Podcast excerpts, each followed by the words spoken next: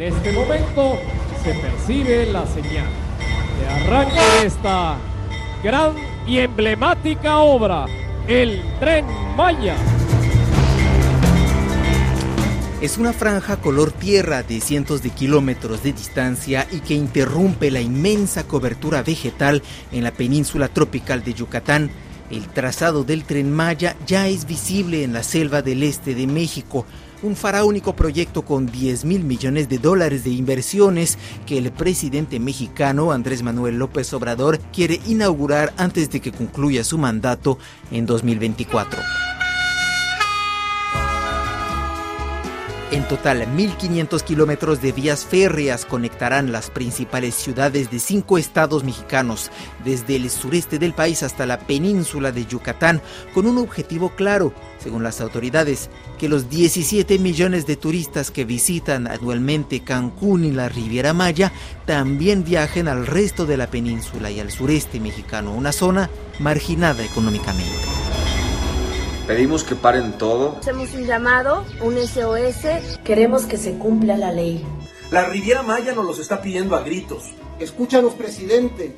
Por favor, escuche las propuestas. Es de vital importancia. Escuchemos a los expertos.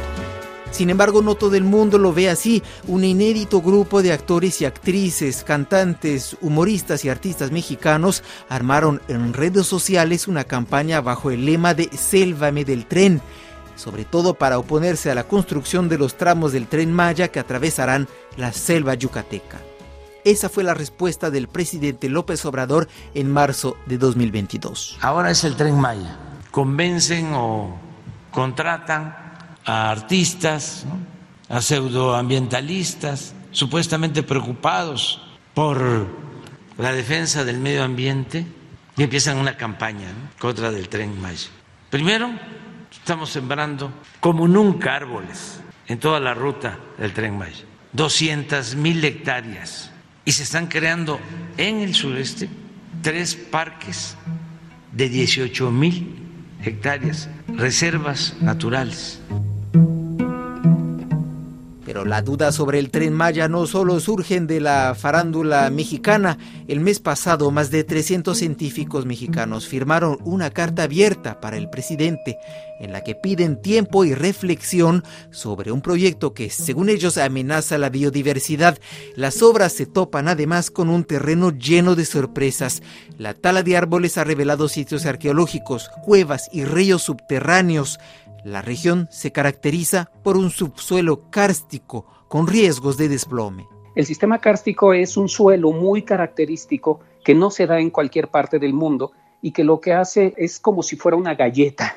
El suelo fuera una galleta. Entonces, Luis Zambrano, doctor en biología e investigador de la Universidad Nacional Autónoma de México, la UNAM, es parte de este colectivo. El agua cruza muy rápido, muy fácil, pero además se purifica muy rápido porque tiene carbonato de calcio y eso precipita el fósforo. Al precipitar el fósforo se vuelve muy transparente, por eso los cenotes en esa zona son tan atractivos y por eso las lagunas de Montebello en Chiapas son tan bonitas, porque son azules azules gracias a que el agua es muy muy transparente, gracias a que se filtra muy bien por este sistema kárstico. Pero tenemos muchos ecosistemas, tenemos bosque, tenemos selva alta, tenemos selva baja, tenemos selva inundable, tenemos humedales y tenemos manglares. Todo eso está en la península. Por todos esos lados va a atravesar el tren. Cada uno de esos ecosistemas tiene gran biodiversidad. Hay de biodiversidad de todo tipo. Por ejemplo, en los humedales hay no menos de 30 especies de peces dulceacuícolas que no se dan en cualquier parte del mundo, que incluso muchos de ellos viven en estos cenotes que son el atractivo turístico que probablemente muchos europeos ya hayan logrado ver, que son estas cuevas donde hay mucha agua, el agua es muy azul y de repente uno ve dos o tres pececitos que son que solo se dan en esas zonas. Eso es en la parte de agua, por ejemplo, el agua, ni siquiera la parte manglar. El manglar es el, el que le da la vida al mar. En el manglar se reproducen muchos de los animales, muchos de los peces que luego salen a vivir al mar y que luego son parte de la pesquería. El manglar también es un lugar de captación de carbono, o sea, uno de los lugares por los cuales no tenemos más cambio climático es gracias a los manglares. Y esos van a sufrir, o sea, el mm. tren no pasa por ningún manglar, pero al momento de hacer grandes estaciones de tren al lado de ciudades que crecen destrozando el manglar, y lo hemos visto, la Riviera Maya ha destrozado el 50% de los manglares de la zona. Entonces, si aumentamos el turismo ahí, vamos a destrozar el 100%, lo cual va a repercutir no solo en México, sino a nivel mundial, porque estamos perdiendo zonas de captación de carbono. Se trabaja en la colación de acero de refuerzo y cimbra de madera para la construcción del paso de fauna para grandes mamíferos. Doctor eh, Zambrano, el presidente López Obrador afirma que se compensará el efecto de las obras con la siembra de millones de árboles en todo el país. Es otro gran proyecto de su sexenio, Sembrando Vida se llama. Cuando se destruye selva y se dice que se va a compensar en otro lado con sembrar árboles maderables y árboles frutales. Por un lado, se está destruyendo la selva en el lugar y entonces no se está compensando nada de la destrucción de esta selva. A los monos araña no les importa que tú siembres árboles frutales a 200 kilómetros de ahí. O sea, a ellos los estás extinguiendo porque estás fragmentando su área. Hay mamíferos de gran importancia, o sea, desde monos araña que están perdiendo su hábitat, que están viendo fragmentado su hábitat, jaguares, los jaguares necesitan muchísimo espacio para reproducir y crecer y, y, cuando le pone un, un, tren, tren de alta velocidad, se reduce su espacio y no pueden circular. Y por más que digan que están haciendo pasos de fauna, esos pasos de fauna dejan mucho que desear. Mm. Y finalmente, a los, unos mamíferos que nadie quiere, pero que son necesarios para el mundo, que son los murciélagos. Hay una diversidad muy amplia de murciélagos. Una de las diversidades más amplias de murciélagos en el mundo está en la península de Yucatán. Esos murciélagos son polinizadores y son depredadores de insectos que luego son plagas para los cultivos. Y toda la destrucción de las cuevas que se están generando ahorita por el paso del tren, recordemos que la península es como una galleta, se forman estas cuevas donde hay agua, en esas cuevas viven muchos murciélagos.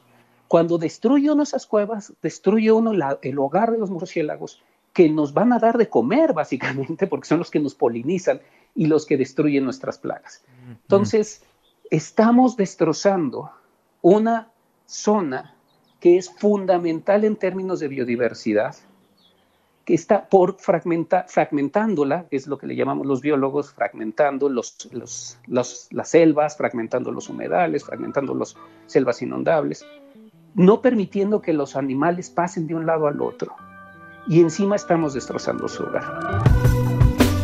Otros activistas llevaron la pelea al terreno judicial. Las obras del tren Maya fueron suspendidas en varias ocasiones a raíz de demandas de ambientalistas.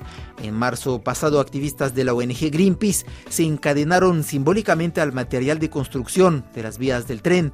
Aleira Lara, directora de campaña de Greenpeace México, fue parte del operativo. Greenpeace junto con el Centro para la Diversidad Biológica presentamos un amparo que argumenta un decreto presidencial que se dio a conocer el 22 de noviembre del año pasado por el, el presidente de la República, en el que se establece que los proyectos de gobierno que sean catalogados de seguridad nacional pueden exentar leyes, en este caso la presentación de la mía, la manifestación de impacto ambiental. Entonces, para Greenpeace, el tramo 5 representa justo sentar un precedente bastante preocupante, el que se pueda empezar a construir obras solamente con una autorización provisional por parte de la Secretaría de Medio Ambiente, sin contar con los estudios necesarios para saber si es viable ese proyecto en términos ambientales, ¿no?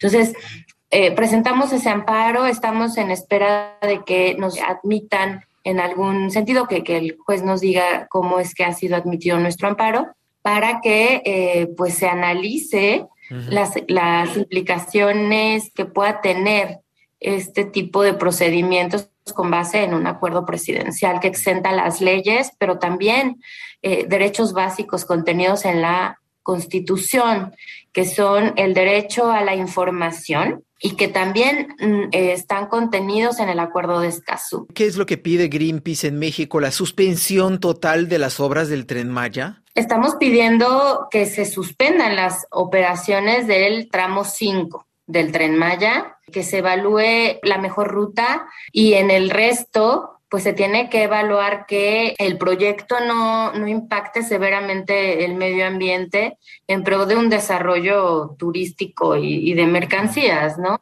Hay mucho que hacer con relación a la movilidad de nuestro país. ¿Cuáles serían las otras alternativas al tren Maya para facilitar eh, las conexiones de una ciudad a otra en la península de, de Yucatán? Se podría evaluar eh, la implementación de un tren ligero en avenidas con derecho de vía. Tipo y que no sea únicamente turístico, ¿no? Que sea para la gente que se mueve para sus trabajos, ¿no? Para el día a día.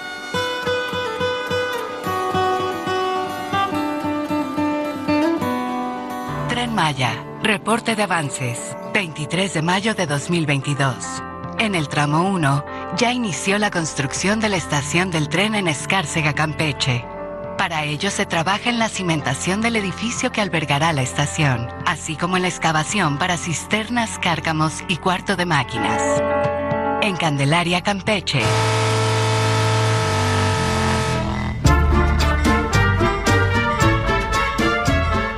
Las obras del tren Maya avanzan a paso lento. Se ha construido menos del 30% del total de las vías, según el Fondo Nacional de Fomento al Turismo, la agencia de gobierno encargada de las obras junto con el ejército mexicano. El proyecto ferroviario trae consigo muchas promesas, la creación de más de un millón de empleos, un boom económico que podría sacar a cientos de miles de personas de la pobreza, según Naciones Unidas, y un transporte más eficiente para las mercancías, los turistas y la población local. El gobierno mexicano afirma por su parte que las obras han permitido crear 100.000 empleos en el sureste mexicano. Esta promesa de los trabajos eh, es lo que en buena parte hace que mucha gente eh, apoye este, esta obra u otro tipo de, de, megaproyectos. Ángel Zulub es delegado del pueblo maya ante el Congreso Nacional Indígena de México, que agrupa a las organizaciones indígenas del país. Según él, el tren Maya representa una visión del desarrollo económico que no comparte. Estos son beneficios inmediatos y son beneficios aparentes. Los empleos son empleos precarizados. El turismo, que, es uno de los objetivos del megaproyecto Tren Maya, hacer crecer el turismo. Entonces, eh, necesitamos mirar más allá de esos beneficios aparentes o de esos beneficios inmediatos, que como podría ser un empleo, porque detrás de ese empleo viene el despojo territorial, detrás de ese empleo viene algo que nombramos como etnocidios, porque nuestra propia cultura y formas de vida tradicionales, formas de trabajo comunitarios eh, en la ruralidad, en el campo, en la milpa maya, están desapareciendo por esta idea de desarrollo ligado a lo urbano, al crecimiento económico. Y ahí hay algo eh, que está en pugna, que también es esta, esta cosmovisión maya de la vida, ¿no? Esta manera de, de entender el mundo, esta manera de relacionarnos con nuestro entorno, con la propia naturaleza, a la que pues no vemos como un producto, sino como parte de la vida misma. Usted habla de imposición de un proyecto, pero en diciembre de 2019 hubo una consulta a las comunidades indígenas de pueblos originarios en, en los cinco estados por donde pasará el tren y el 92% de los votantes dijeron sí a este megaproyecto. Hubo una alta tasa de participación. ¿Cómo explicar eso? Sí, el gobierno mexicano realizó esto que le llamó consulta indígena. Se trató una vez más de una consulta simulada hacia los pueblos indígenas. ¿Esto qué significa?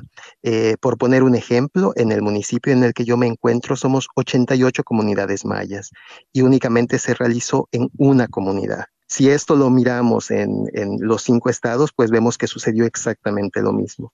Eso significa que no hubo una participación real de la gente maya, de las poblaciones, de las comunidades. ¿Han empezado las obras eh, en este sector? En el que yo me encuentro no es el tramo 6, eh, sin embargo ya están presentes los militares y están comenzando a construir los campamentos en donde estarían trabajando para iniciar las obras del tramo 6. Claro, porque hay que recordar que el presidente mexicano encargó al ejército la construcción de este tren. Así es, eh, los tramos 6 y 7 y también el tramo 5 sur le corresponde al, ejército, a la Secretaría de Defensa Nacional, la construcción.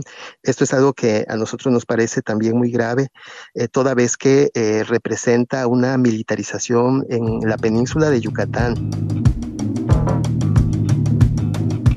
Esperan actualmente resoluciones judiciales sobre las demandas de ambientalistas contra las obras del tramo 5 que pasa por la Riviera Maya, la zona más turística y también la más frágil con su sistema de cuevas y su biodiversidad. La justicia mexicana examina dos recursos de organizaciones ambientales que estiman que no se cumplieron las normativas de análisis de impacto ambiental y que las obras representan un peligro para el subsuelo.